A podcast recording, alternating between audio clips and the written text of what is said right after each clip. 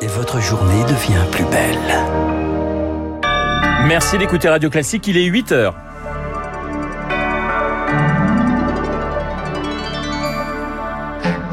La matinale de Radio Classique avec Renaud Blanc. Quatre jours de fête pour 70 ans de règne. Elisabeth II lance en grande pompe son jubilé de platine aujourd'hui. La reine attendue au balcon de Buckingham, de Buckingham Palace à la mi-journée. Nous serons à Londres dès le début de ce journal. Marseille, laboratoire d'Emmanuel Macron, le chef de l'État de retour dans la cité phocéenne pour vanter son école du futur. Et puis, le verdict d'un procès ultra médiatique, celui d'Amber Heard contre Johnny Depp. Tous les deux sont reconnus coupables de diffamation, mais avantage à l'acteur. Classique.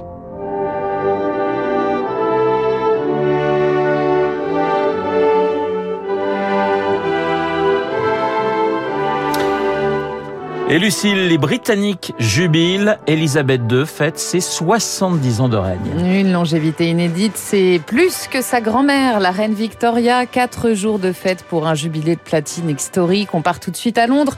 Retrouvez Laura Calmus. Laura, vous êtes devant Buckingham Palace. C'est là que les célébrations commenceront tout à l'heure par le traditionnel salut aux couleurs, Tropping the Color. L'excitation commence à monter. Aux abords de Buckingham Palace, les rues sont bondées, les drapeaux aux couleurs de l'Union Jack hissés avec une effervescence progressive.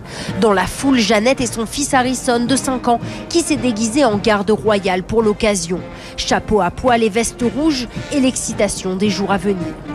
On est super excités, on a hâte, toute notre rue sera fermée à la circulation. Mais au-delà d'une fête, pour les Britanniques, la reine est une figure stable et rassurante.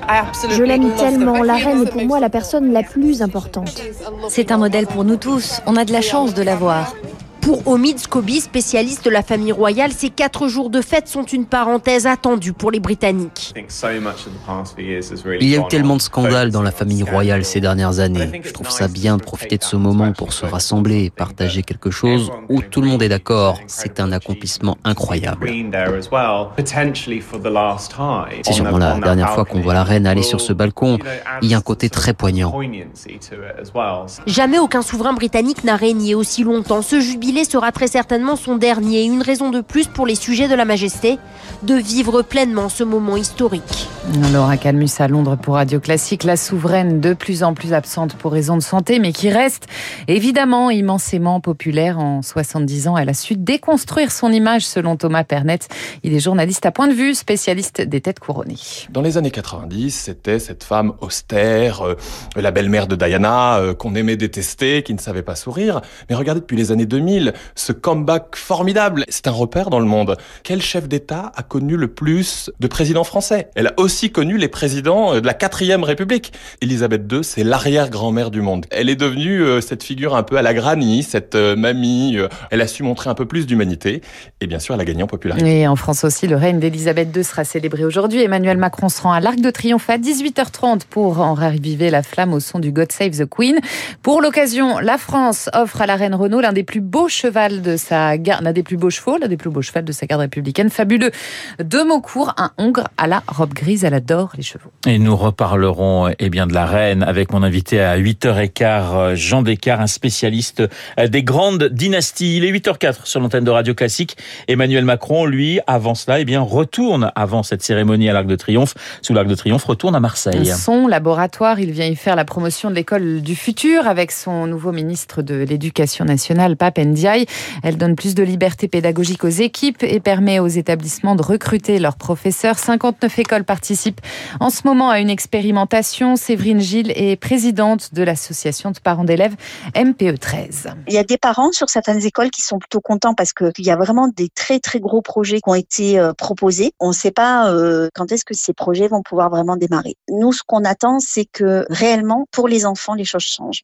Qu'on lutte contre euh, la chaleur quand il fait trop chaud l'été, le froid quand il fait froid l'hiver. On a une, une dégradation du service qui est affolante. Et là, pour le coup, c'est directement le ministère de l'Éducation qui en est responsable. Donc on reste dans la phase d'observation. Un propos recueilli par Victoire Fort, soulagement, déception ou attente. Les lycéens inscrits sur Parcoursup prendront eux connaissance des premières réponses à leurs vœux à partir de ce soir. Ils pourront ensuite répondre aux propositions mises en place en 2018. Cette plateforme fait encore beaucoup l'objet de critiques, Elodie Wilfried. Parcoursup entend favoriser le mérite en examinant les dossiers des candidats. Le dispositif évite ainsi le caractère aléatoire d'un tirage au sort dans les filières en tension. Pour autant, l'incertitude reste de mise en cause des critères de sélection opaques, estime Pauline Lebaron du syndicat étudiant l'UNEF. On est passé sur des formations qui sélectionnent à beaucoup beaucoup plus grande échelle avec un nombre de candidatures beaucoup plus important et donc euh, de fait, il y a tout un tri qui est fait sur la base euh, pas d'un examen humain des dossiers mais vraiment via un algorithme. Et un, algorithme dont évidemment nous n'avons pas le détail. Les résultats suscitent parfois l'incompréhension. L'an dernier, Lucas affichait 15 de moyenne dans les matières scientifiques. Il a pourtant été recalé de médecine, puis orienté en STAPS, une filière du sport. Face à cette déception, Sophie, sa mère, s'est sentie démunie. J'ai passé mon temps à lui dire Tu bosses, ça va te servir. Il a beau être motivé, il dit Mais non, ça sert à rien, regarde. Mais elle est où la valeur travail quoi? Puis je trouve que c'est très dévalorisant parce que ça ne met pas en avant euh, bah, la motivation des élèves. Voilà, moi j'ai vu mon gamin s'effondrer. C'est très violent. Parcoursup, en fait, c'est une machine à casser du gamin. Cette année, rien ne garantit à Lucas qu'il sera pris en études de santé. Alors pour s'épargner du stress et de l'attente, il a décidé de jeter l'éponge. Il ne repassera plus par Parcoursup et suivra une formation de kinésithérapeute en Espagne. Le décryptage d'Elodie Wilfried. Les excuses à minima de Gérald Darmanin devant le Sénat, quatre jours après le fiasco du Stade de France. Le ministre de l'Intérieur a fait un timide mea culpa hier s'excusant auprès des supporters britanniques tout en maintenant sa version sur le nombre de faux billets. On y revient sur cette audition juste après ce journal avec Guillaume Tabar du Figaro. Eh bien, aux États-Unis, Lucille, une nouvelle fusillade, une semaine à peine après la tuerie du Valdez. Au moins quatre personnes ont été tuées à Tulsa, dans l'Oklahoma, dans le bâtiment d'un hôpital. Le tireur s'est donné la mort. Il n'a pas encore été identifié. Toujours aux États-Unis, l'épilogue d'un long feuilleton judiciaire après six semaines d'audience et 13 heures de délibération. Le jury a enfin rendu son verdict dans le procès en diffamation qui opposait l'acteur Johnny Depp à son ex-femme Amber Heard. Cette dernière a été reconnue coupable. Elle devra lui verser 15 millions de dollars de dommages et intérêts. Chloé Juel. Oui, seule l'actrice était présente quand le verdict a été rendu. Elle a accusé le coup, le regard baissé. Plus tard, elle a confié sa déception inexprimable. Concrètement, le jury a considéré à l'unanimité, et cette décision devait être prise à l'unanimité, qu'Amber Heard est coupable de fausses déclarations en se décrivant comme victime de violences conjugales.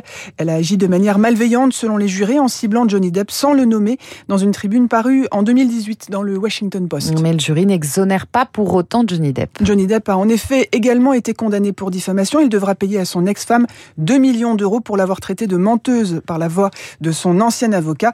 Mais cela reste une victoire pour l'acteur qui n'était pas dans la salle d'audience au moment du verdict. Sur les réseaux sociaux, il a écrit Le jury m'a rendu à la vie et probablement aussi une partie de sa réputation. Ce procès, c'est une revanche pour Johnny Depp. Débouté il y a deux ans de sa plainte en diffamation contre le tabloïd de Sun, le journal l'avait qualifié de mari violent. Les précisions de Chloé Juel. Et puis à Roland Garros, on connaît l'affiche de la deuxième demi-finale. Elle opposera le Croate Marin Cilic au Norvégien Casper Ruud. Ce dernier s'est imposé hier face à un autre Scandinave, Holger Rune, après un beau combat de 4-7, 6-1, 4-6, 7-6, 6-3. Merci Lucille. On vous retrouve à 9h pour un prochain point d'actualité, 8h09 sur l'antenne de Radio Classique. Dans un instant, l'édito politique de Guillaume Tabar. Et puis, euh, mon invité pour parler de la reine Elisabeth, Jean Descartes, spécialiste des grands...